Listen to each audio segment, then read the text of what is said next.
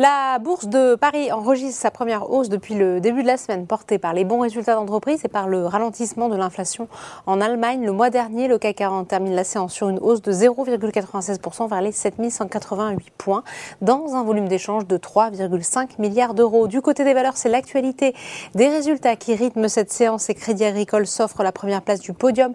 Le groupe a fait état d'un quatrième trimestre au-dessus des attentes du marché et a confirmé ses perspectives pour 2025. Le titre de 4,26%. Le Grand est de son côté électrisé par ses résultats, plus 4,06%.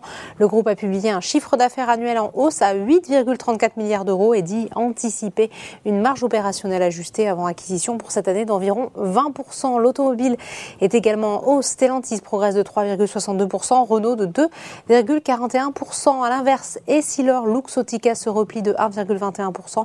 Plus forte baisse de l'indice. Les valeurs défensives Air Liquide et Orange sont également en territoire négatif et perdent respectivement 0,97% et 0,58%. Sur le SBF 120, Orpea tente une nouvelle fois un rebond insuffisant évidemment pour compenser les pertes vertigineuses des dernières séances. Ipsen est aussi en progression. Le groupe publie un chiffre d'affaires annuel en hausse à 3,03 milliards d'euros et dit anticiper pour 2023 une marge opérationnelle des activités d'environ 30%. À l'opposé, SES Imagotag lâche 3,50 3%. Enfin, terminons comme chaque jour par les marchés américains.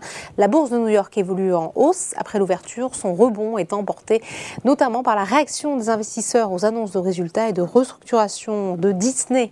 Voilà, c'est tout pour ce soir, mais n'oubliez pas, toute l'actualité économique et financière est sur Boursorama.